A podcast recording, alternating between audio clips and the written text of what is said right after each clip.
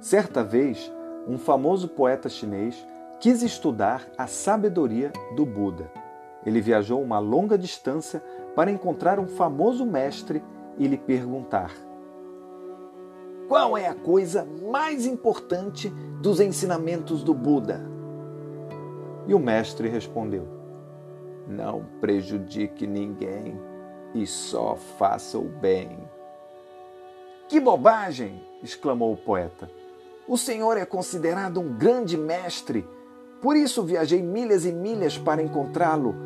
E é essa a resposta que me dá? Até uma criança de três anos seria capaz de dizer isso. Pode ser que uma criança de três anos seja capaz de dizer isso, mas o difícil é colocar em prática, mesmo para um homem muito velho como eu, disse o mestre. E você, que está me escutando agora, tem conseguido colocar em prática este ensinamento do conto budista na sua vida? Ou seja, não prejudique ninguém e só faça o bem?